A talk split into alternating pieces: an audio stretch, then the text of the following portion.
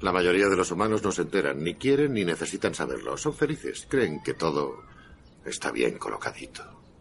Pero, ¿por qué tanto secreto? ¿La gente es lista? ¿Puede asumirlo? El individuo es listo. La masa es un animal miedoso, idiota y peligroso, tú lo sabes. Mira, hace 1500 años todo el mundo sabía que la Tierra era el centro del universo. Hace 500 años todo el mundo sabía que la Tierra era plana. Imagina lo que sabrás mañana.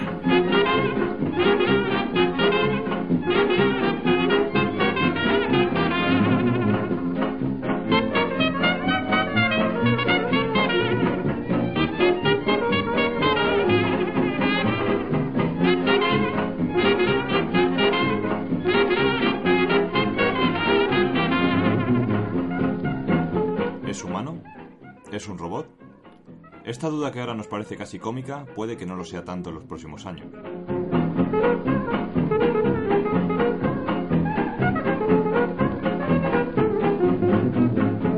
El avance que estamos viviendo en este campo nos hace pensar que en poco tiempo puede que no sepamos distinguir entre uno y otro.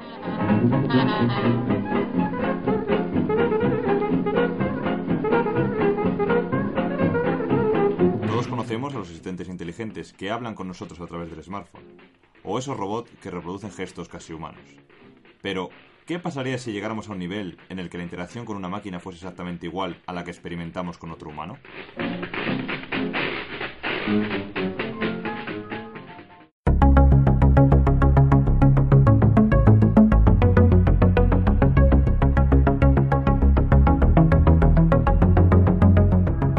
Sed bienvenidos al único podcast de cine en el cual apenas hablamos de cine, sino que nos servimos del séptimo arte para analizar, debatir y aprender sobre los temas que en él se tratan. Porque el cine es, al fin y al cabo, un espejo de la condición humana. Sed bienvenidos a Charlas de Sobremesa.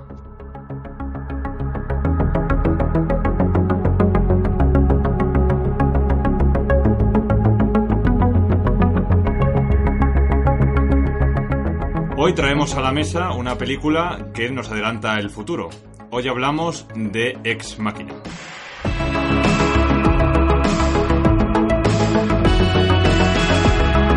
La mesa colocada, los cafés humeantes y las sillas aguardándonos. Esa de allí es la tuya. Así que ya sabes, siéntate y debate con nosotros. Lo puedes hacer a través de Twitter, arroba chsobremesa o visitando nuestra página web, charlasdesobremesa.com. Te presento a tus compañeros, Juan Luis Saavedra. Buenas tardes, bienvenido. Gracias, Diego. Me alegro de veros un día más por aquí. Nada, hombre, siempre es un placer tenerte por aquí. ¿De qué nos vas a hablar hoy?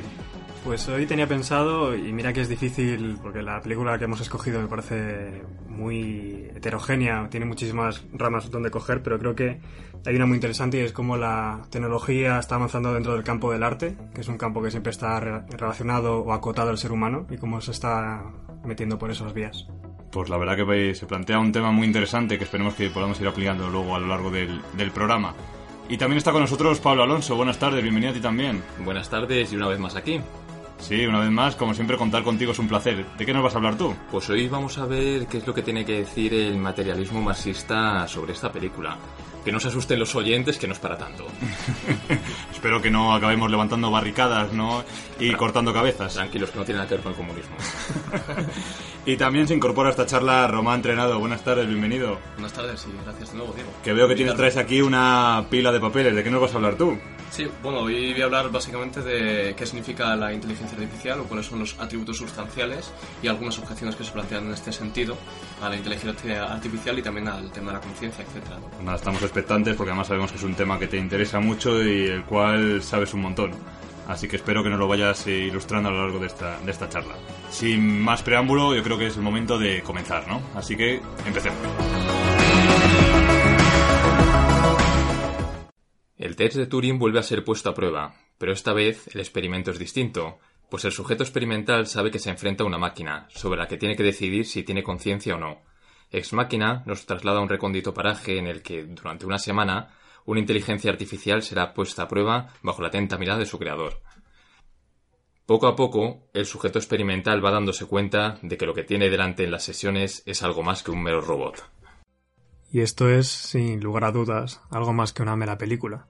Y ya os digo que hablar sobre todo lo que ofrece esta cinta nos va a resultar prácticamente imposible. No solo los temas que trata esta película parecen infinitos, y tienen la mala costumbre de esconderse detrás de diálogos tremendamente sutiles, sino que de alguna manera esto que nos deja ver Ex Máquina es el principio de un cambio de paradigma en cuanto a cómo configuramos nuestra sociedad. De hecho, mientras estoy hablando, las empresas más poderosas del mundo están invirtiendo millones y millones en la robótica y la inteligencia artificial. Así que espero que para entonces hayamos aprendido algo de la ciencia ficción, porque entre los futuros posibles en los que las máquinas nos acaban esclavizando o aprendemos a vivir en sinergia con ellas, espero que sepamos escoger el camino que lleve a la segunda. Para mí esta película es una delicia, me parece tremendamente inteligente en su construcción de diálogos y el resultado que consigue con un modesto presupuesto. Yo la he visto ya unas cuantas veces y siendo sinceros la disfruto como la primera vez. Es un buen ejemplo de, de, una buena película o de que una buena película se puede hacer sin necesidad de abusar de recursos. Vemos que yo creo que no habrá más de dos tres escenarios a lo largo de toda la película y eso yo creo que le da bastante valor. Y por otro lado, los personajes no, hay, no cabe la posibilidad de dividir entre primarios y secundarios porque es que no hay, no hay. Simplemente tenemos tres personajes y poca cosa más. Con lo cual, con muy poquito presupuesto parece o muy pocos recursos se puede hacer una gran película siempre que el guion sea, sea bueno y atractivo como parece que creo que es esta película. Eso como te escuche Michael Bay se le va a explotar la cabeza. Literalmente. exactamente, nunca mejor, nunca mejor dicho. Eh, yo estoy con vosotros, me parece una película que la verdad me ha gustado bastante. Yo al contrario que Juan Luis era la primera vez que, que la veía y salí mm, gratamente satisfecho con, con esa visión eh, que de, de cómo la máquina no puede, puede llegar a, incluso traspasar esa, esa pared no donde ya máquina y persona se, se diluye. Lo único al final sí que me queda cierto temor no de que de que Eva y lo voy a decir en, castellano eh, no sea la nueva Skynet de Terminator porque tiene un final un tanto no sé cómo decirlo, un tanto macabro, ¿no? A mi, a mi parecer. Sí, y sin embargo la película eh, es una profundidad tremenda, ¿no? Porque toca distintos temas que están en total controversia, como es qué significa pensar, qué significa o pensamiento, cómo funciona la mente, cuáles son los entresijos, la conciencia. O sea, que son cosas que parece que se dan por hecha en este nuevo mecanismo de robot, pero son cosas todavía que no hemos llegado a dilucidar eh, desde las ciencias cognitivas, desde la filosofía, desde la, desde la psicología, ¿no? Entonces la película como tal, al introducirnos en, este, en estos sendos debates, eh, tiene la peculiaridad de, ser bastante compleja a la hora de analizarla. ¿no? Y yo creo que para tratar todos estos temas es muy importante la, la, interpretación. Yo creo que los actores lo hacen muy bien, sinceramente. Yo creo que hacen que el relato sea creíble, saben transmitir lo que quieren, cada uno está muy bien representado en su papel. Y curiosamente, los dos protagonistas, eh, Nathan y, y Calem, Luego se verán de nuevo las caras un poquito más tarde en la Guerra de las Galaxias. ¿no? Recordemos, por un lado está Paul Dameron y por otro lado está, ahora mismo no recuerdo, el coronel de, o el general de, de, la Primera Orden. Sí, es verdad. Cierto. Se verán invirtiendo un poco los papeles, pero se encontrarán de nuevo. Pero yo creo que es, que es principal y muy importante esta interpretación para hacernos llegar el mensaje y recoger toda esta complejidad. Y yo creo que todo esto se recoge en la escena del baile es probablemente la escena más sublime de la película. O sea, el nivel de actuación es tal que el, el baile roza ciertos términos, de los cuales no voy a entrar a, debatir, que hace que la calidad sea interpretativa sea mm, eh, espectacular. Yo también soy un gran, un gran fan, como sabes, de, esa escena. Y además me parece, ya, y no, lo digo de forma irónica, ¿eh? porque dentro de lo que es una película que es un thriller que va escalando en tensión, digamos, de forma exponencial, que de repente te metan esa escena como, como un alivio cómico, entre comillas, pero es, es, totalmente brillante. Luego por las implicaciones que tiene el, el personaje de Kyoko. Que, que, por cierto me parece un personaje muy importante y al que no se le da mucho crédito. De hecho, no se le da mucha importancia hasta el punto que Pablo ha comentado que la película eran tres personajes. Eso es.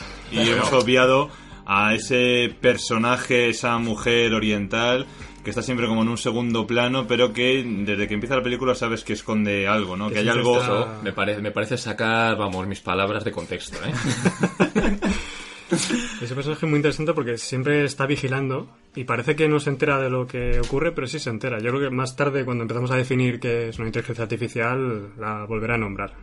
Sí, sobre todo porque al principio todo parece indicar que es una mera programación ¿no? normal para hacer ciertas cosas como cocinar, bailar y, demás. Y luego, eh, al final de la película, parece que, que realmente revela que tenía un nivel más de conciencia bastante más avanzada, tanto al menos como eh, la protagonista principal, el robot principal, y que es decisiva a la hora final, porque es quien justamente empuña el, el cuchillo que termina con la vida de Nathan. Yo lo que me queda aquí es con lo que apuntabais antes de cómo se puede hacer una buena película de, digamos, de momento ciencia ficción con un presupuesto tan ajustado. Hacíamos antes la broma, no hace falta, parece que hoy en día no las películas y más las de ciencia ficción, si no hay explosiones cada dos minutos y un despliegue de efectos especiales mm, brutal que te apabulla en, en- en- el asiento, parece que no es una buena película. Sin embargo, esta es una película que podríamos calificar todo lo contrario. Es una película bastante tranquila, menos la trama final que ya nos ha encargado Román de, de spoilearnos, ¿no? Esa parte, esa parte, eh, ese desenlace. El resto de la película es bastante calmado, bastante pausado y lo puedes disfrutar sin necesidad de que Eva explote o, o sus arma- eh, brazos se transformen en dos escopetas, ¿no? Y se lía a tiro limpio mientras caen naves espaciales. Que por, que por otra parte no hubiera sobrado, ¿eh? Hombre, vamos a ver. A todo aficionado de cine de acción siempre un par de explosiones nos gusta, pero en este caso tampoco lo veo lo veo necesario. Y vemos que tampoco es necesario para hacer una película compleja que sea excesivamente larga. Creo que esta cinta dura poco más de hora y media, hora cuarenta más o menos creo que está. Y estamos acostumbrados en, ir a ver películas que pasan las dos horas y más si es de ciencia ficción. Siempre se trata de dar giros al guion que al final van alargando poco a poco y al final te tienes sentado en la silla mínimo dos horas. Y sin embargo esta película, a pesar de la cantidad de temas que trata, en menos de dos horas es capaz de transmitirte muchísimo. Y recogiendo lo que dice Diego muy acertadamente, creo que esa seriedad o ese enfoque serio que se le da a la película es incluso terrorífico, porque te hace pensar que esto puede ser posible. Y de hecho hay muchísimos investigadores que afirman que esto en, en este siglo va a ocurrir. No saben cuándo exactamente, pero saben que va a ocurrir. De hecho ya hay mm, ya se han dado en cierta medida, hombre, no al nivel de, de lo que vemos en la película, pero ya se han visto cómo ordenadores han sido capaces de ganar a humanos, pues acordaros de eh, Deep Blue, ¿no? Deep Se llama. Blue. Deep Blue, como derrotó a Kasparov a- al ajedrez, o más recientemente eh, tengo yo por aquí un- una inteligencia artificial que creó Google, AlphaGo, que ganó al, al campeón de, de Go, del juego este Go de fichas negras y, y blancas. Eh, lo ganó, creo que echaron cuatro partidas y le ganó tres de cuatro. O sea que ya estamos viendo que, hombre, no todavía no han pasado ese valle inquietante que ya hemos comentado en otra en otra charla ni ha llegado a ese nivel de inteligencia que hace que no sepas diferenciarlo si es un humano o es una máquina, pero están dando pasos agigantados, se llevan dando pasos agigantados desde ya un tiempo a esta parte. Tenemos que diferenciar el hecho de que las máquinas nos ganen a los juegos, que prácticamente ya son imbatibles ahora mismo, a que esas máquinas sean inteligentes. Eso dímelo, Juan Luis, porque yo en los videojuegos siempre me acaba ganando eh, la máquina. Porque como dicen en la propia película, el hecho de crear una máquina inteligente ya es el trabajo de los dioses. ¿Estás construyendo una IA? Ya he construido una. Y durante estos días serás el componente humano del test de Turing. Joder, Sí, tío. exacto, Caleb, lo has entendido. Porque si la prueba es superada, tú estarás en el centro del mayor descubrimiento científico de la historia del hombre. Si has creado una máquina consciente, no es la historia del hombre. Es la historia de los dioses. Antes Pablo elogiaba a los personajes y mi favorito seguramente sea Nathan, por su, llamémoslo, narcisismo patológico. Yo no sé cómo se debe sentir uno en la piel de un genio, pero se ve que él no lo lleva del todo bien. De hecho, se cree una especie de dios. Lo curioso es que esta película tiene ciertos símbolos o ciertas referencias religiosas, empezando por la más obvia, que es el nombre de Eva, que viene del nombre de la esposa de Adán. No, Te lo juro. no me había parado a pensar. Lo que a lo mejor no os habéis fijado tanto es que a mitad de la película, más o menos, cuando empiezan a ver archivos de prototipos antiguos, el primer prototipo, el 1.0, se llamaba Lily. Y esto quizás sea una referencia a algo que no conoce mucha gente. Y es que según una leyenda que no viene recogida en la Biblia, Adán tuvo una esposa antes que Eva. y esta se llamaba Lilith. Pero bueno, esto es una curiosidad. Lo que quizás sea más interesante sea el título de la película, porque ex machina viene de una frase incompleta, que sería Deus ex machina, es decir, Dios desde la máquina, que se refiere a una situación que ocurría en el teatro griego, cuando una máquina, que solía ser una grúa, literalmente metía en escena a un actor que hacía de alguna deidad para avanzar en la trama. Esto pasaba mucho en las tragedias griegas, que el héroe o los protagonistas no sabían no saben cómo salir de una situación. Entonces aparecía este dios desde la máquina que les daba los poderes o las facilidades para salir de, de los problemas. Y yo que pensaba que ese término lo inventó JJ Abrams con Perdidos. No sé si lo inventó, pero lo lleva tatuado en la frente. un ejemplo. usa bastante. Sí, sí, sí, sí, sí. Y yo creo que usado en, el contexto de esta película se refiere a, a que la máquina ha superado a Dios. Dios entendido como el ser humano y el ser humano entendido como Nathan. Y por eso se le ha desprovisto de este cartel, este prefijo de Deux, y se ha quedado simplemente con ex máquina, como este nuevo paradigma que, que viene sobre nosotros. De hecho, en un momento de la película eh, hay una frase que, que, bueno, cuando están los dos protagonistas hablando, que le dicen algo así como que el día de mañana los estas inteligencias artificiales nos verán a nosotros como unos fósiles, ¿no? En el, en el desierto y cuya única eh, función es extinguirnos porque ellos nos han superado. Vamos, es una modo libre de decirlo, pero vamos, algo así. Que no sienta pena por ella, que sienta pena por él, ¿no? Porque se va, se va a extinguir. ¿Sientes pena por Eva? Siéntela por ti, tío. Un día las inteligencias artificiales nos mirarán como nosotros miramos a los esqueletos de las llanuras africanas. Un simio que caminaba erguido, que vive en el polvo con lenguaje y herramientas rudimentarias, condenado sin remedio a la extinción. No sé quién, quién decía exactamente, no recuerdo el nombre, pero decía que los, que los humanos somos los órganos sexuales de, de la inteligencia artificial. Sea, que estamos aquí simplemente para que lleguemos a una etapa que se va a llamar la singularidad, en la que consigamos que una inteligencia artificial sea capaz de crear eh, o de replicarse o de mejorarse a sí misma y esto se supone que va, a provocar una espiral de mejora que se nos va a escapar de las manos y ya como especie estaremos completamente obsoletos. ¿Llegaremos a un punto que las máquinas hagan máquinas? Y tenemos que fabricar máquinas que nos permita seguir fabricando máquinas porque lo que no va a hacer nunca la máquina es fabricar máquinas a su vez, ¿no? Y es un buen ejemplo y efectivamente estoy de acuerdo de esta concepción de Nathan como una especie de dios y porque le vemos a través de los distintos prototipos que ha hecho, cómo ha ido modelando, según su parecer, cómo debe de ser una, una conciencia, cómo debe de ser un cuerpo, hasta encontrar aquella inteligencia o aquella representación que él considere más adecuado.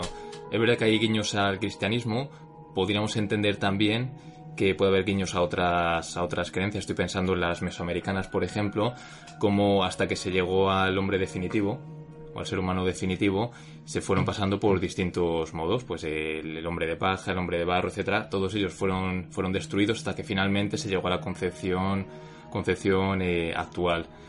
Entonces podríamos entender, a pesar de esos, de esos rasgos o de esos guiños al cristianismo, que también puede tirar un poco por ahí, de, ese, de esa especie de creador que va formando una inteligencia, un ser, hasta que llegara a aquello que considere óptimo. A mí lo que me alucina es que a pesar de, de constantemente desde un tiempo a esta parte, ¿no? toda la literatura de ciencia ficción y más posteriormente todo el cine de ciencia ficción nos advierte ¿no? de que oye no vayáis por ahí que no que no es bueno que, Stephen Hawking lo decía mucho eh, Stephen Hawking eh, bueno recientemente nos, nos ha dejado y una persona que yo creo que eh, ayudó mucho a comprender este este universo en el que en el que vivimos sobre todo porque no se podía dilucidar bien si era hombre o máquina, ¿no?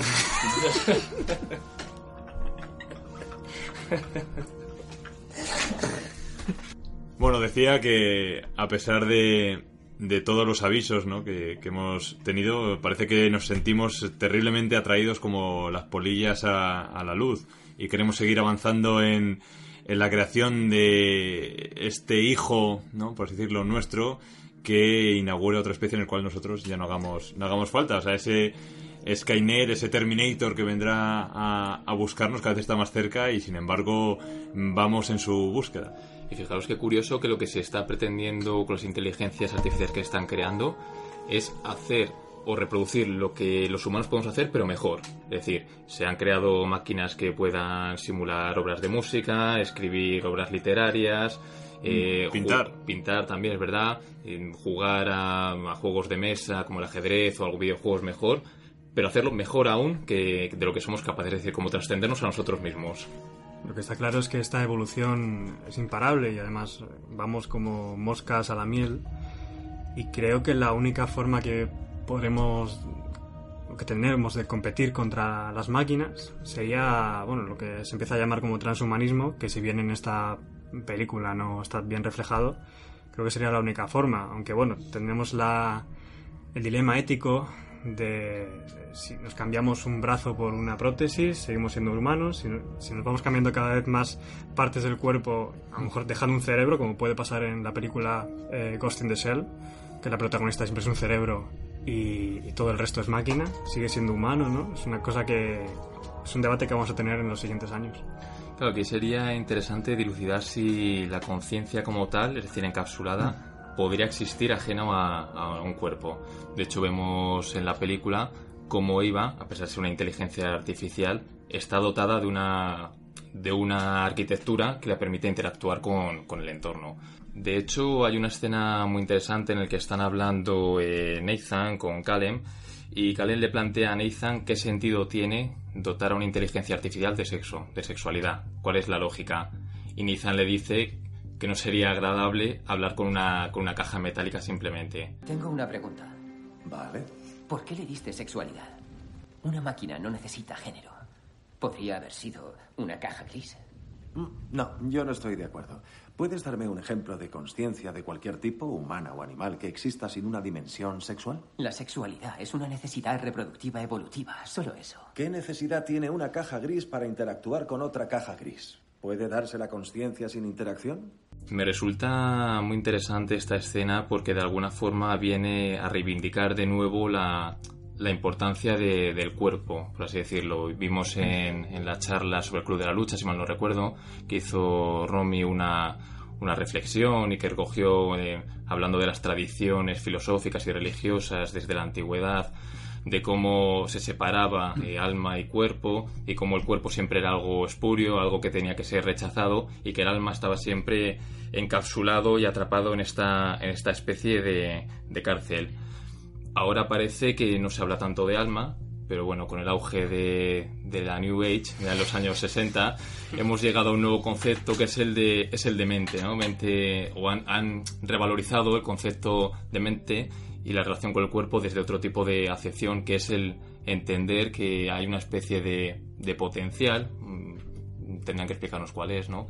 El potencial de esta mente que, que consiste o que se desarrollaría justamente a través del control del cuerpo, a través del control de la fisiológico, a través del control de los impulsos. Habrá que preguntar exactamente, bueno, pues un poco qué es lo que nos quieren decir con todo esto, que yo todavía no lo, no lo sé. Y para mí la verdad es que me resulta indivisible separar el cuerpo de la conciencia o entender que nos relacionamos simplemente estando, por poner un ejemplo, quietos y simplemente sin, sin nada, sin ningún tipo de dispositivo que nos permita interactuar con, con el entorno, me parece algo que es impensable.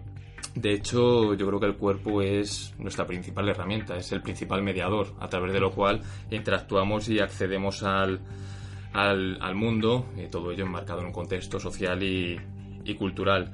Y por apoyar esto un poco y que no parezca que son así palabras simplemente eh, abstractas, me voy a basar un poco en el relato clásico marxista. Y venía a decir, dicho... Pongo el himno soviético ya de fondo. Estamos hablando de marxismo, no de comunismo, ¿eh? Tampoco quiero meter mucho materia porque el tema es muy complejo, obviamente, entonces bueno. Pero el relato clásico marxista vendría a decir algo así como que la adopción de la posición bípeda eh, y la liberación de las manos hizo posible el dominar la naturaleza y con ello desarrollar eh, una humanización, la cultura y una determinada, determinada conciencia.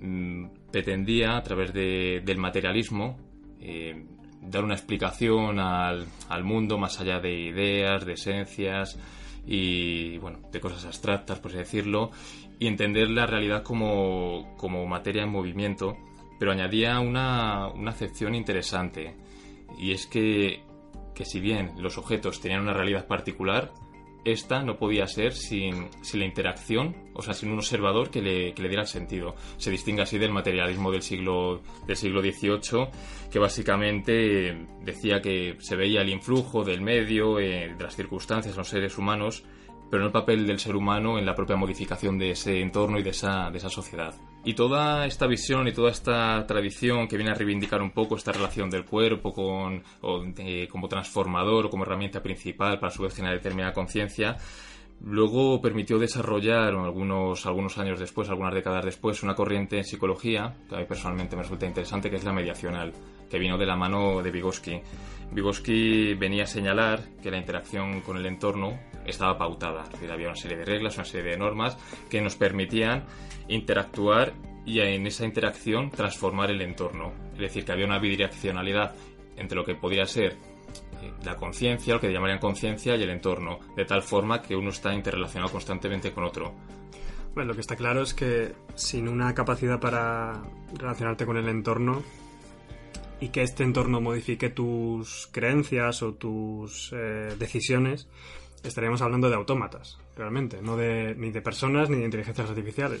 Por ejemplo, hay muchos insectos que son autómatas. Las, las avispas, sin ir más lejos, eh, entierran sus larvas en, pues, bajo tierra. Y si tú las, las sacas constantemente, pues repiten la operación una y otra vez. No, no saben modificar el comportamiento y ver que, que algo está sucediendo y que tienen que cambiar de estrategia.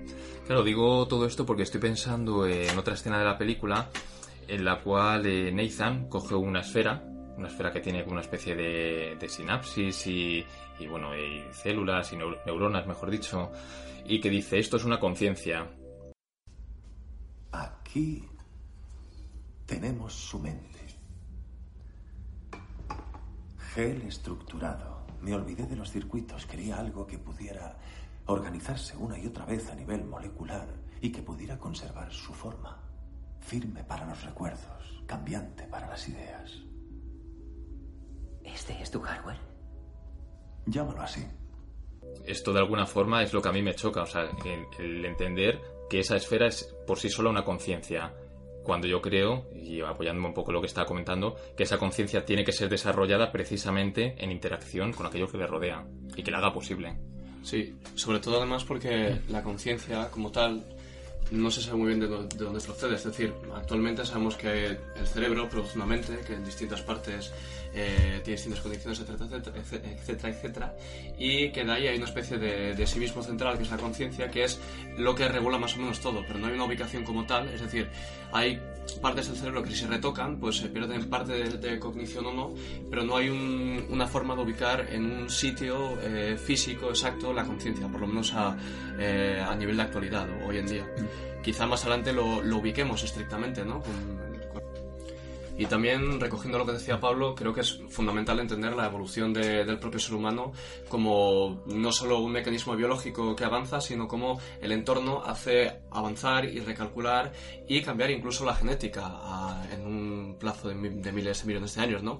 Este proceso de, de cambio, que es la cultura, se, se, conoce también con el término de homeostasis cultural, ¿no? El término de homeostasis es la regulación de la temperatura de las células para su supervivencia y cuando la cultura, digamos, eh, hace más eficiencia, más eficiente esa, eh, esa supervivencia de la propia especie, forma parte de eh, nuestro bagaje y a partir de ahí la utilizamos para efectivamente ser más, eh, más productivos a la hora de sobrevivir, ¿no? Entonces el entorno está justamente eh, o media justamente para esta evolución, entonces no se pueden disociar. Claro, fijaros si es curioso que, bueno, se viene ya estudiando desde hace mucho tiempo en, en antropología, cómo entornos distintos producen conciencias o formas de relacionarse distintas. Por poner un ejemplo, diversas tribus del Amazonas, como siempre, tribus perdidas, aunque esta vez no es de Papua Nueva Guinea. Pues no me mires así, es, Juan Luis. Es una novedad. Habrán descubierto otra por ahí. Porque... No sabemos la frondosidad que hay en el Amazonas. Pues bien, eh, precisamente lo que hacen estas tribus es desarrollar, sobre todo, de acuerdo con su entorno, el oído más que la vista. De tal forma que exponerse a un entorno abierto le resulta muy difícil porque su vista dado que suele moverse en penumbra, no está desarrollada. Sin embargo, el oído, dado las características del medio en el que se desenvuelven, sí. Claro, el cerebro es tremendamente plástico, Claro. ¿no? igual que cuando un ciego pues eh, tiene que desarrollar mucho más su sentido auditivo o su sentido, su sentido incluso gustativo también, ¿no? Es decir, que en este sentido, en función del entorno, se- nos vamos adaptando, somos terriblemente adaptativos, ¿no? Probablemente la especie más adaptativa y, y a los efectos me remito, ¿no? Somos la, la- la- la especie mayoritaria actualmente. Si bien es verdad que la escena en la que muestra el, el, entre comillas, cerebro de Eva, eh, creo que hace hincapié en que lo construyó de esa forma para que fuera un material que se pudiera, digamos, reflejar la plasticidad de nuestro cerebro. Con lo cual, no sé si, obviamente, él lo muestra sin el cuerpo, pero sí que él ha previsto esto que estás diciendo y es, es consciente de lo que... Yo creo que sí, o sea, es, es por, bueno, por contraponer los, Mm. los ejemplos, por poner otro punto de vista. Yo creo que efectivamente es así en la medida en la que, recuperando la escena con la que hemos iniciado este punto, no, no tendría por qué decir eso si no. O sea, si no el, el por qué la dota de sexualidad, es decir, por qué es relevante el cuerpo, no tendría sentido si no hubiera previsto de alguna forma así. Pero es por poner un ejemplo de que no podría representarse, creo, la conciencia como tal. Sobre todo la, relevancia de la sexualidad, ¿no? Es decir, todas nuestras interacciones tienen como objetivo fundamental o último eh, tener hijos justamente para tener descendencia y que nuestra genética eh, perdure, ¿no? Entonces es fundamental porque si no no hubiera interacciones sociales. O sea, todas las interacciones sociales, todas las normas éticas tienen que ver con una recompensa y castigo. La recompensa justamente es tener más probabilidades de adaptativas sexuales, ¿no? Entonces en este sentido, quitarle mm, de su sexo es mm, quitar absolutamente de, un- un atributo sustancial del humano, ¿no? Por eso digo que, que esta se construye precisamente a través de todas esas cosas, de esas interacciones, de esos valores culturales y sociales que dotan de sentido a esa, a esa interacción y también en qué, en qué dirección. Y, y bueno, por de ahí esa, esa relevancia precisamente de, de ese, de ese cuerpo. Sí, que, que dices que básicamente que el, el fin último es la supervivencia. Yo me imagino, me imagino a Eva cuando al final escapa del centro de investigación y se acerca al, al nuevo mundo, ¿no? Que es para ella y descubre los libros de autoayuda, ¿no? Y se da cuenta que el objetivo era ser feliz, realmente. Fíjate, fíjate que no sé qué es lo que descubriría, que ahora creo que está grabando Tomb Raider. Es verdad. es verdad, es verdad. Claro, un punto también que me parece bastante importante aquí es si, si Eva es consciente o autoconsciente, ¿no?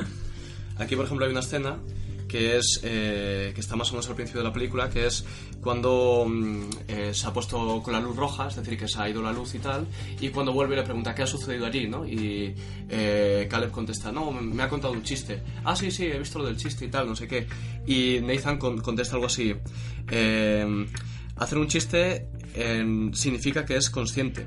Y, y, por supuesto entonces tiene conciencia o algo así, ¿no? Hay una parte suscribiendo, no, no dice exactamente esto, pero, pero dice al- al- algo muy parecido, ¿no? Hoy ha pasado una cosa muy curiosa con Eva. Ha hecho un chiste. Sí, cuando te ha devuelto la frase que dijiste. Sí, me he dado cuenta. Eso me ha dado que pensar. Es. Quizá sea el mejor indicador de inteligencia artificial que hasta ahora he visto. Es. Es como. algo no autista. ¿Qué quieres decir? Solo podría hacerlo si es consciente de su propia mente. Si es consciente de la mía. Por supuesto que es consciente. Entonces, aquí el punto es que mm, para ser inteligente o para poder persuadir, que yo creo que al- mm, el, el objetivo principal de la película o de este nuevo test de Turing es si consigue persuadir a, a Caleb para escapar, ¿no? Es su única vía de escape, ¿no? Hacia, hacia el mundo. Entonces, esto es realmente lo que nos estamos jugando, ¿no? Y eh, para ello es fundamental que tenga una, una conciencia, pero no una conciencia eh, básica, porque hay muchos tipos de conciencia que probablemente luego, luego más adelante veremos. Sobre todo la conciencia humana, que es la conciencia autobiográfica. Esta conciencia de sí mismo sugiere que eh, haya, haya una organización de su pasado a través de la memoria, anticipe el futuro y este proceso lo haga a través de un relato autobiográfico que se ocupe de la personalidad y de la identidad. Este sí mismo no es un homóculo omnisciente, es más bien el surgimiento en el seno de una estructura física que es el, cuerpo y en este caso el cerebro, donde surge la mente. eh, un elemento es un, elemento casi virtual más y es el que hace ser protagonista de las imágenes de nuestros acontecimientos mentales, ¿no? No sé si, me estoy explicando bien. Eh, este nivel de conciencia lo llamaba Antonio Damasio eh, conciencia autobiográfica y es en palabras llanas la sensación que todos tenemos de ser el protagonista de nuestras vidas. ¿no? Entonces esto es fundamental porque tiene pasado, tiene futuro, puede proyectarse al futuro y se organiza en función de unos objetivos. ¿no? Esto creo que fundamental, es fundamental eh, contar que esta inteligencia está dotada de esta autoconciencia para poder eh, escapar, ¿no? para poder pasar este test de Turing. De todas formas, Román, la conciencia es un término que, todavía se nos escapa un poco de las manos. Es algo bastante ambiguo, hay bastantes hipótesis y acercamientos varios de todo tipo. Y esto lo comento por la problemática que, que, conlleva a la hora de trasladarlo a una inteligencia artificial, ¿no? Porque si realmente no sabemos exactamente qué es la conciencia de un humano, ¿cómo vamos a crear conciencia de un robot? Y mucho más aún, pensar que la hemos creado y comprobarlo. No tendríamos forma de hacerlo. Claro, por supuesto, pero eso es ciencia ficción la película. O sea, está claro, lo que pasa es que sí, sí hay una especie de dualidad, o por lo menos Antonio Damasio lo establece así, como una conciencia, que es el sistema central de los animales por los cuales se mueven, pero el, el nivel de conciencia superior que solo tenemos los humanos es a través de la cual, por medio de la memoria, estamos viviendo con el pasado que hace que tengamos un relato coherente con nuestros proyectos futuros y de toda esa coherencia. Ese nivel de conciencia es una forma de delimitarlo, ¿no? Porque, como dices, es un, muy difícil de, poder delimitarlo, pero es una forma más o menos de, intentar avanzar en, las hipótesis. Y este nivel de conciencia, decías, es solamente humano y, por tanto, si ha sido capaz de replicarlo, no sabemos cómo lo habrá hecho, pues, eh, y desde luego lo ha hecho, entonces en ese sentido sí se puede decir que es inteligente. En otros tantos también, ¿no? Y actualmente la robótica, por supuesto que eso no lo ha logrado ni mm, de manera somera ni como un acercamiento. Es decir, no hay ningún tipo de, de cosa que se asemeje a la conciencia humana, ¿no? A esa singularidad de vernos a nosotros mismos como el personaje de, de, lo que nos acontece. Bueno, de hecho, dentro de los niveles de conciencia la inteligencia artificial iba por el, nivel 1, ¿no? sí. del 0, 1, 2, 3 y creo que iba por el 1, si, mal no, si no estoy equivocado, Román. Entonces, los niveles de conciencia, por ejemplo, esto lo hace un físico teórico mm, relevante en el panorama internacional, ¿no? que es Michio Kaku, en un libro que se llama El futuro, el futuro de nuestra mente. ¿Es japonés, Román? Eh, no, es estadounidense con raíces japonesas. Ah, por el nombre parecía que era, que era japonés. Que de aquí trajeron allí, Japón, robótica... ¿Cómo ha dicho que se llama?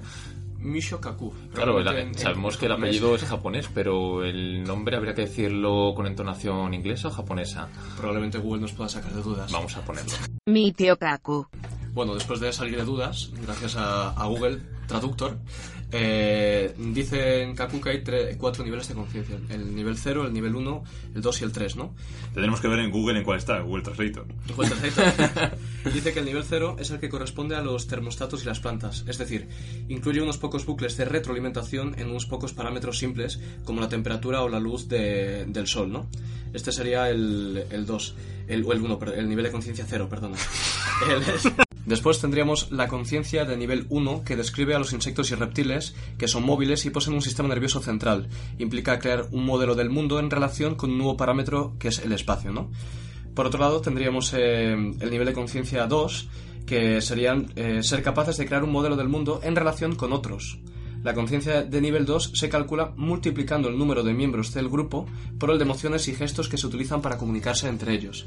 Este sería el nivel 2, que es más o menos el de los ratones, y es actualmente la robótica a lo que aspira, ¿no? Aunque todavía no se ha llegado. Y luego el conciencia de nivel 3, que es evidentemente el humano, ¿no? Que es cuando los robots tengan un conocimiento funcional del, del sentido común y la teoría de la mente. Serán capaces de crear simulaciones completas del futuro en las que ellos aparecerán como actores principales, y así accederán a este nivel de conciencia, ¿no? De hecho, de otra forma, a lo mejor que consigan la capacidad de pensar sobre el pensamiento, o sea, lo que llamamos metacognición. La metacognición o, la teoría de la mente, que es fundamental y que también es sumamente importante para saber si este robot es inteligente, que lo tiene, ¿no? La teoría de la mente es... ¿Y Eva, crees que, es, que llega a este punto o no? Por supuesto, yo creo que es una obviedad, ¿no? En la película. O sea, la teoría de la mente, lo explico, ¿no? Es la capacidad de predecir estados mentales, predecir las consecuencias de nuestros actos en la manera de, comportar, de comportarse con quienes actuamos. En palabras llanas sería atribuir pensamientos e intenciones a otras personas y poder predecir sus comportamientos en función de esta atribución. ¿no? Esto es fundamental, es decir, si no tiene teoría de la mente y además a un nivel muy avanzado, no podría avanzar que justamente Caleb le iría a ayudar haciendo, haciéndose pasar porque se enamora por ella, etcétera, etcétera. ¿no? Es decir, mm, simula ciertas emociones o ciertos sentimientos hacia Caleb para que Caleb le ayude a escapar. ¿no? Entonces, esto requiere fundamental ¿no? de, un, sistema de, de teoría de la mente. Y otra cosa que decía aquí en, el nivel tercero de conciencia, que es fundamental, es el sentido común. ¿Qué es el sentido común? Bueno, pues podría- podríamos definirlo como lo que es razonable hacer en un contexto determinado. La máquina, para ser inteligente, tiene que tener la capacidad de esta especie de saber cómo, ¿no? Es decir, es mm, cuándo hacer un chiste o cuándo, hacer un- o cuándo no hacerlo, ¿no? Por ejemplo, estás en un velatorio, pues desde luego, aunque haya una posibilidad de hacer el chiste, no lo vas a hacer porque justamente el contexto te lo indica, ¿no? Una máquina, si no tiene un conjunto de reglas de este saber cómo, podría hacer cosas tan terribles como hacer un chiste en un velatorio, ¿no? y claro, esto sería, esto sería fatal, ¿no? Y si fuera un chiste sobre muertos encima, ya vamos al remate. E- Efectivamente. No, pero esto además es curioso porque la robótica actual no, se- no ha sabido capaz, no, no ha sido capaz de soslayar esta, esta objeción. Es decir, no, no ha sido eh, capaz de tener sentido común todavía. Esto es lo que se llama la, la objeción de Dreyfus, que básicamente dice que para que una máquina sea inteligente como un humano tiene que adecuarse a, a es- a este conjunto de reglas que ofrecen el entorno y la cultura de saber cómo actuar en cierta manera. ¿no? Un ejemplo es que si una máquina es un conductor de autobús y se le mete en un conjunto de algoritmos para llegar a un punto determinado, y uno de esos algoritmos es, oye, si hay un terrorista, no, si hay, por ejemplo, un ataque en el corazón a un tipo, eh, desvíate tu camino al hospital más cercano, ¿no? Y justamente le da un ataque de corazón y en ese momento aparece un terrorista y dice, no, no, siga trayectoria o, o hago explotar el, autobús, ¿no? El sentido común nos haría ahí pensar que lo más lógico es justamente seguir el, el, camino hasta, hasta el destino, ¿no? Y sin embargo la máquina no lo haría porque no se ve cómo actuar en ese entorno que ha cambiado de manera repentina. Y es más importante de lo que parece lo que estás diciendo, porque un deseo o una orden con buenas intenciones a, a una inteligencia artificial se puede tornar en nuestra contra. Esto lo explica muy bien eh, Nick Bostrom con el mito del rey Midas, que, que, bueno, el rey Midas obtiene el poder de convertir en oro todo lo que toca para hacerse rico, pero pronto descubre que también convierte en oro a su hija o, a su comida, con la tragedia que esto supone, claro. Es la maldición de obtener lo que has pedido, no lo que querías. Y esto podría pasar con una inteligencia artificial sin sentido común. Podrías plantearle un problema muy difícil de resolver y que esta máquina decida que necesita ampliar su potencia, pues, pues eh, convirtiendo la mayoría de, de los materiales del planeta en microchips, por ejemplo. Pues sí, quizá que resuelva tu problema, pero en el proceso ha destruido el planeta. Así que sin un cierto sentido común, como estás diciendo, sin un criterio, es peor el remedio que la enfermedad. Sí, y de hecho la inteligencia artificial, porque este problema de Dreyfus es aproximadamente de los años 50, es decir, que es un problema bastante antiguo que todavía no, no ha sido superado. Y en 1984, eh, en Texas, eh, se hizo un- una, una especie de robot que se llama CIC, eh, que intentaba o que está metido con un montón de reglas, más o menos dice aquí unos 100 millones de proposiciones codificadas del sentido común. Lo que pasa que como son infinitas porque el, entorno es cambiante, pues al fin y al cabo nunca vas a poder eh, adecuarte, porque lo que tienes este saber hacer no se mm, sobrepasa o no se soluciona introduciendo una serie de algoritmos con este tipo de reglas. En este caso hace esto, en el otro tal, en el otro pascual, ¿no? Porque siempre es infinito, ¿no? Por así decirlo. Entonces, y, el- y al ser justamente el entorno cambiante, pues nunca se podría llegar a, a delimitar bien. Por lo tanto, es un problema actual de la, de, de- de la computación que no que todavía no está Claro, de ahí tan importante lo que nos comentabas antes de la necesidad de tener una historia. Es decir, si en la medida en la que el entorno es cambiante, tendríamos que ser capaces de adaptarnos de acuerdo con ese entorno cambiante y, y esa inteligencia tendría que ir eh, pues haciendo modificaciones, adaptándose y, y precisamente ese es el problema, que si no es capaz de hacerlo queda descontextualizado aquello y no sabe cómo, cómo desenvolverse.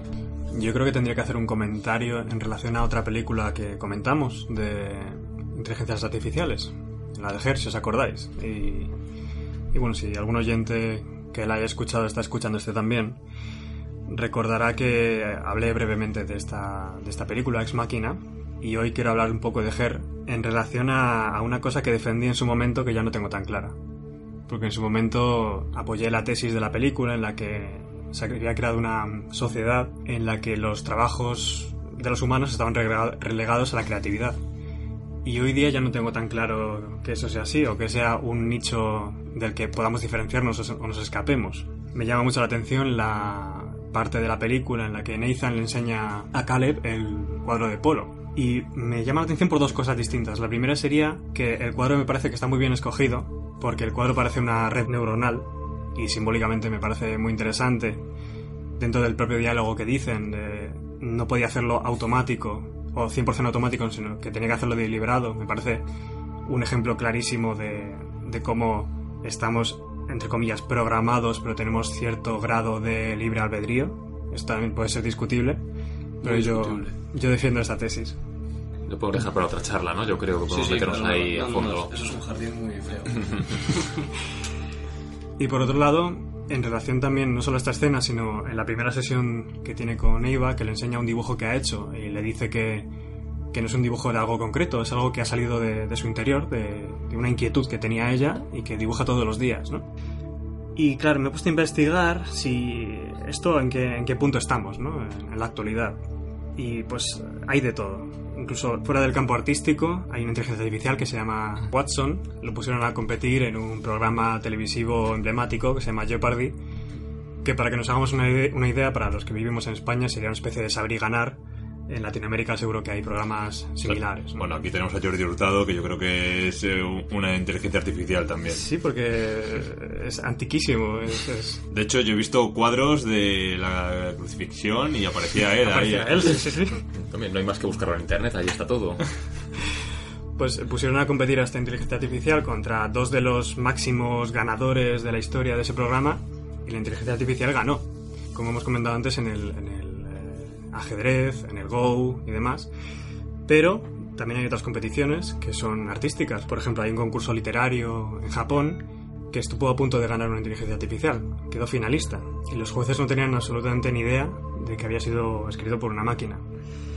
Tenemos eh, inteligencias art- artificiales que a través de una base de datos en la que se le muestran todas las obras de Rembrandt, te saca otro, otro cuadro de Rembrandt. O incluso eh, compositores de música, por ejemplo, ¿a qué os suena esta canción o de qué artista creéis que pertenece?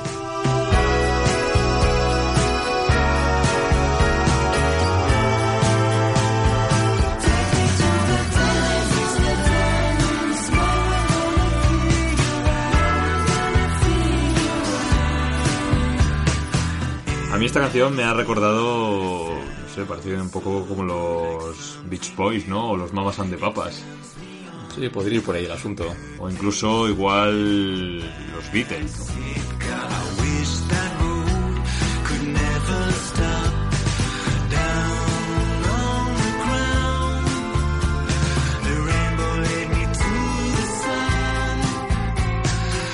Pues efectivamente es una inteligencia artificial a la que le dieron toda la base de datos, toda la discografía de los Beatles y sacó esta canción. Directamente es una inteligencia artificial desarrollada por, por Sony y se espera que en los próximos años pues eh, se empiecen a sacar discos simplemente compuestos por IAS. Yo, escuchando esto, me estoy planteando que estas inteligencias artificiales, en la medida en que serían conocedoras de todas las técnicas, serían buenos artesanos, lo cual vendría a romper la concepción actual del artista, sobre todo desde, desde el 19, que es aquello que se llamaba el genio artístico, es decir, el, el pensar que el artista transmite algo más allá de la, de la mera artesanía y de la exposición de una obra. Y, y claro, supondría un nuevo paradigma o volver quizás a- al clásico, donde el artista simplemente expone una obra eh, con el mero hecho de ser vista, simplemente sin tener ninguna, ninguna idea detrás, como parece que, que el arte contemporáneo trata, trata Claro, de de hecho de ahí tendríamos que ver porque una máquina sería capaz de hacer algo que podríamos denominar perfecto, ¿no? Como bien decías tú, Pablo, yo sé, un artista eh, clásico que pues hace una estatua eh, del ser humano perfecta o pintaba un cuadro que era casi casi calcado de una fotografía, ¿no? Podemos eh, hacer una traslación a, a Bueno, que una era, que era de acuerdo con los cánones. De, Claro, pero momento. no, mm, pero son cuadros que te pueden gustar más o menos, pero que no transmiten tanto, no transmiten esa, esa parte, ¿no? Que es lo que dices tú, que podría tener ese mm, genio artístico, eh, ese sello personal, ¿no? Por así decirlo. O sea, un, una IA, tú podrías decir, podrías, con los cánones del momento, hacerte algo que sea adecue justo a esos cánones, pero eh, yo creo que se perdería esa, esos artistas, ¿no? Un poco rompedores, que yo creo que es lo que hace también avanzar al, al arte, a la música, a la literatura, etcétera. Eh, Yo voy a confrontar esta idea porque, a mi juicio, sería algo así como un artesano más. Y el, arte actualmente no tiene que ver con la artesanía. O sea, puede estar relacionado, pero desde luego lo fundamental eh, del arte hoy día es la reflexión.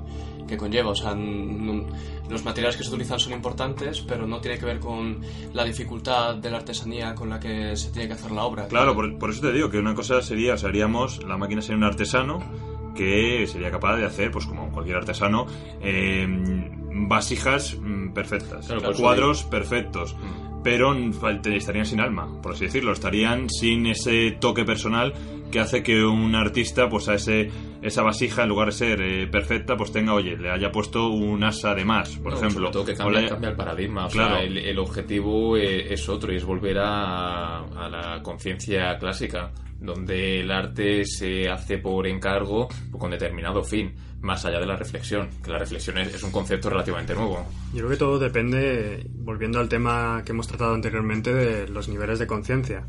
O en qué punto esté la inteligencia artificial, porque ahora mismo sí que veo eso, que, que, entre comillas le falte alma, o no, porque lo que acabamos de escuchar pasa exactamente por, Sí, por la canción de los Beatles. Sin embargo, cuando creamos vida, entre comillas, una inteligencia artificial autoconsciente, autobiográfica y demás, creo que sí que puede tener una- un sello personal de esa, eh, de esa entidad. Bueno, en la medida en que queremos una inteligencia artificial que pueda ser o por la cual hayamos reproducido la cognición humana, pues a lo mejor en ese momento sí puede hacer algo singular. Actualmente estos tipos de ejemplo que son una especie de test de Turing avanzados no deja de ser un conjunto de normas algorítmicas mm, finitas y reducidas por las cuales se pueden hacer cierto tipo de cosas como una canción en función de ciertas melodías o, o armonías o jugar al ajedrez, etcétera, etcétera. Claro, y, Pero- y so- y sobre todo que, por ejemplo, en esta canción que hemos escuchado, sí, ha cogido toda la base de datos de los Beatles, como bien decías Juan Luis, y te ha hecho una canción que podía pasar por una canción de los Beatles. Pero claro, esa misma inteligencia artificial habría sido capaz de crear algo novedoso, de crear algo diferente, aunque tuviese toda la base de datos de toda la música, eh, de toda la historia de la humanidad, hubiese sido capaz de hacer algo, o hubiese cogido un trozo de cada uno de ellos y hubiese creado eh, algo que se hubiese parecido a. Es como lo que decías antes de, eh, de los cuadros de Rembrandt. Hizo, eh, yo lo he visto, que se parecía bastante a un Rembrandt, pero claro, habría sido capaz de crear otra cosa. Yo creo que actualmente no, pero no estamos tan lejos de eso. Y además, tampoco soslayemos el hecho de que todos los humanos también se basan en cosas anteriores. O sea, o se inspiran o se cogen referencias de, ¿no? Entonces yo creo que no estaríamos tan lejos de eso.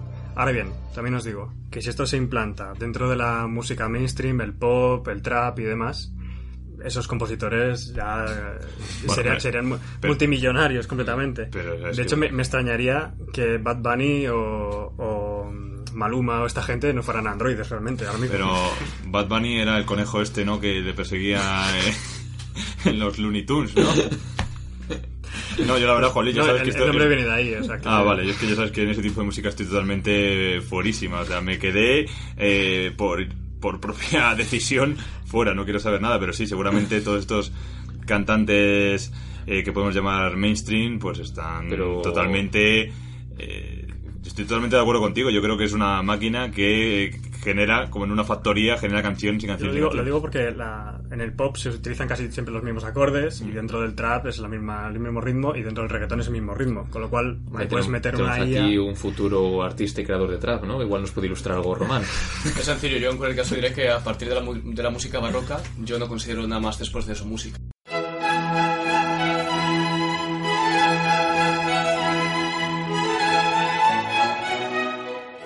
Es decir, o sea que yo para mí, o sea, incluso la élite, musical está justamente parada en la música barroca. A partir de ahí todo lo demás es bazofia, ¿no?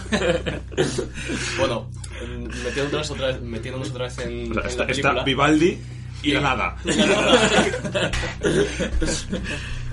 Así es. Decía y recogiendo un poco el, el speech inicial de, de Juanlu cuando decía que Eiva, que crea este, este dibujo a mano, que, mm, y hablaba a partir de ahí el arte, me gustaría quedarme con la primera parte, ¿no? Que parece que dibuja, y justamente dibuja a Caleb precisamente para hacerle ver que si tiene algún tipo de sentimiento mm, justamente con él, ¿no? Como una fo- forma de persuadirle de que los sentimientos son mutuos, ¿no? Que es justamente la estrategia, o esta es una hipótesis, ¿no? Que, que pondría. Es una estrategia que puede tener justamente para poder persuadirle de que le ayude, etcétera, etcétera, y de que saldrán de ahí, ¿no? Entonces, esto me sirve a mí, esta hipótesis, que tampoco es tan sumamente importante, justamente para meternos con otra cosa fundamental para la inteligencia, ¿no? Que son las emociones. Mm, segregar o tener emociones es extremadamente fundamental para, para poder ser inteligentes, por lo menos a nivel humano, ¿no? Y yo creo que la escena donde, no sé si lo recordaréis, donde le dice, no puedes culparla de enamorarse de ti, ¿no? Le dice Nathan a, a Caleb. O que tiene sensores en la entrepierna justamente para tener emociones. ¿Puedes darme un ejemplo de conciencia de cualquier tipo, humana o animal, que exista sin una dimensión sexual? La sexualidad es una necesidad reproductiva evolutiva, solo eso. ¿Qué necesidad tiene una caja gris para interactuar con otra caja gris? ¿Puede darse la conciencia sin interacción? ¿Qué? ¿Quieres privarla de la oportunidad de enamorarse y follar? Entre sus piernas hay una abertura con una concentración de sensores. Si los activas de la forma correcta, crean una respuesta de placer. O también otra escena que, que se me viene a la mente es cuando eh, está ya terminado todo, ha matado a, Nathan y está subiendo las escaleras y cuando ve una habitación que es nueva sonríe, ¿no? Y cuando termina de salir del exterior respira fuerte, ¿no? Como, como, como pareciendo que está ten- realmente teniendo ciertas emociones, ¿no? Entonces esto es, esto es importante porque habría que ver aquí que mm, para que una inteligencia artificial fuera más o menos como la humana, tendría que reunir estos requisitos, tener autoconciencia, tener teoría de la mente, tener emociones y tener sentido común. Y otra cosa importante, una objeción clásica que se ha hecho hasta, hasta atributos sustanciales de, de la película, es si su modo de, de actuar es algo así como a un input determinado un output. Es decir, si la máquina sería capaz de comprender los sentimientos y sensaciones subjetivas o si simplemente las está simulando, ¿no? La escena donde está eh, eh, y Eva interactuando y Kalen le cuenta la historia de la habitación blanca y negra, como la diferencia entre conocer y comprender, o más exacto, mm, exactamente cuando Nathan le pregunta a Kalen si siente o simula, ¿cómo sabemos si comprende o no es una mera, simulación? ¿no? Esta objeción la trajo mm, hace ya tiempo un filósofo de la mente importante que se llama John Searle, que es justamente si eh, realmente está comprendido simulando, ¿no? Y para eso dijo que una inteligencia artificial no sería humana en caso alguno, porque lo que único que estaría haciendo es simular. Lo que pasa que a ojos de espectadores ajenos parecería que comprende, ¿no? Y hace... eh, Sí, de hecho, el, el test de Turing original lo consideramos obsoleto por eso, ¿no? Porque simplemente Claro. está simulando, o sea, no tiene por Claro, ser. pero, pero ahora lo, lo, lo- lo mete ya incluso a todo, ¿no? La cuestión de la, la comprensión de la simulación, ¿no? La cuestión incluso de los qualia, ¿no? Que es la comprensión subjetiva, nuestra conciencia, etcétera, ¿no? Que es un tema bastante más amplio. Y dice Searle, imaginemos que hay un señor metido en un cuarto con dos ventanas, una ventana a la izquierda y otra a la derecha. El señor no tiene ni idea de chino, pero habla español. Imaginemos que por la ventana de la izquierda entra una pregunta en chino que el hombre no comprende, sin embargo en la habitación también hay un libro de instrucciones en español donde puede leer ciertas cosas y un archivador bien grande, un archivador de documentos, ¿no? Entonces, cuando entra por la ventana izquierda, eh, la frase eh, en chi- Vamos, una que está en una chino- escape room. Claro, algo así, está, ¿Y cuánto tiempo le, le queda? Se le han acabado las pistas. acabado eh, las pistas.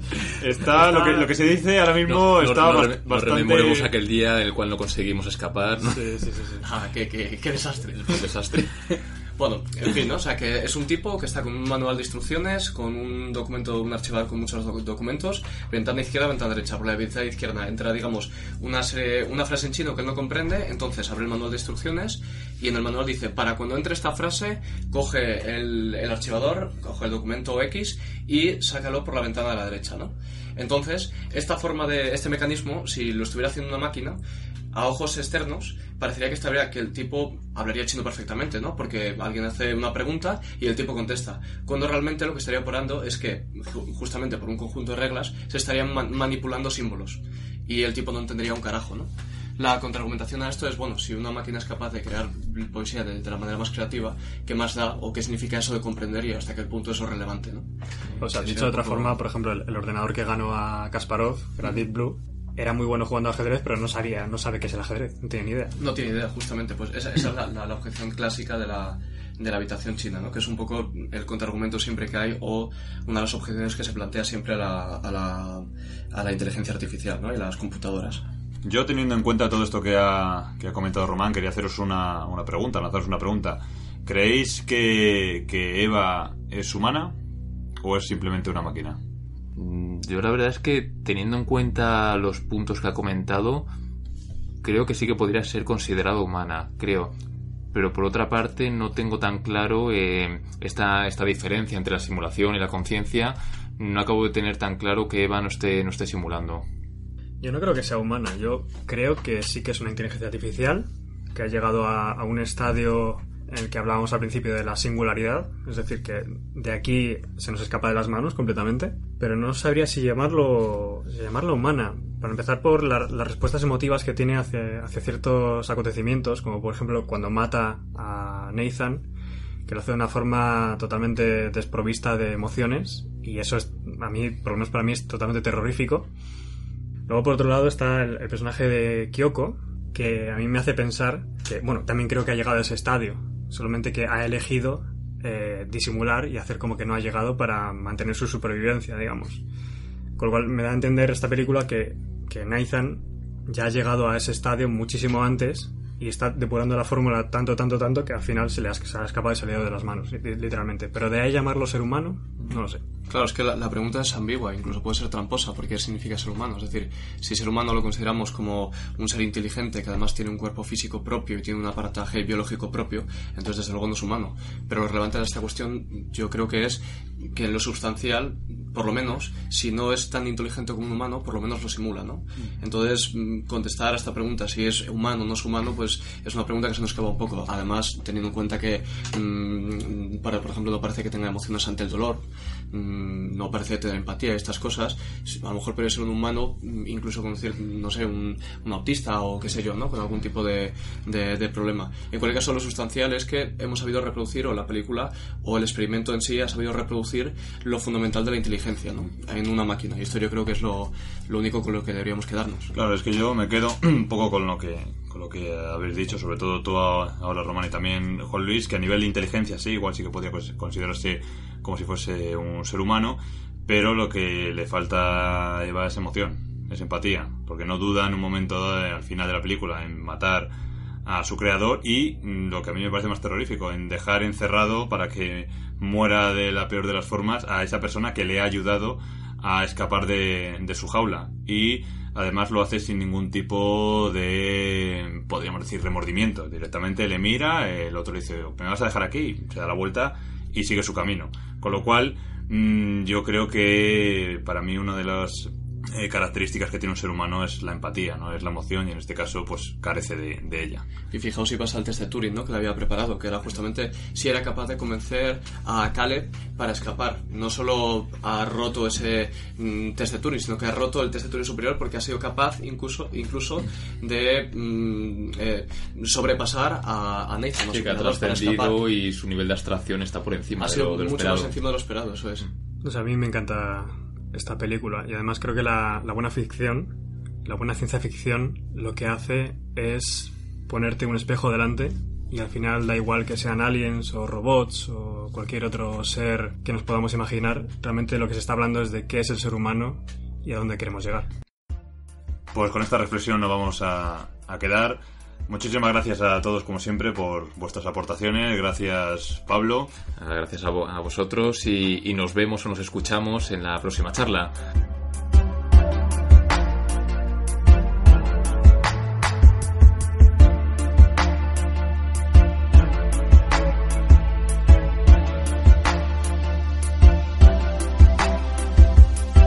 Gracias, Juan Luis, también a, a ti también por tus aportaciones y por esa música de los Beatles robóticos que hemos traído.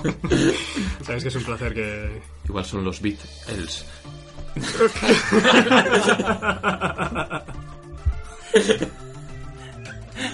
Oye, pues mira, es un buen... Ahí hay una idea de, de un millón de dólares. Sí, sí, Ah, sí, ahí, hay- ahí hay dinero, ¿eh? Ahí hay dinero. Cuando, cuando, cuando Google por fin crea su grupo de robots musicales, ya tienen el- Yo el dejaría esto que hacemos y... Pues nada, que nos escriban a charlas. nombre.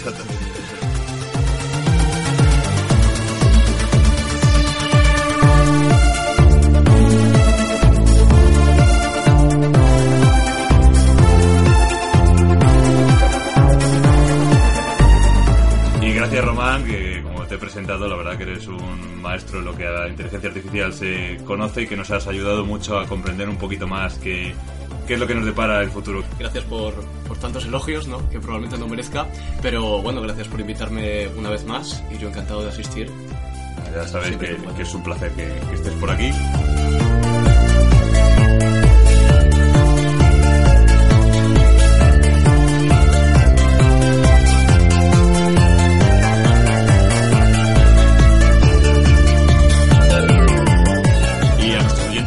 lanzarles esa, esa pregunta. ¿Creéis que, que Eva es, es, humana o es simplemente una máquina? Lo podéis contestar en nuestras redes sociales o a través de nuestra página web, ya sabéis, charlasobremesa.com.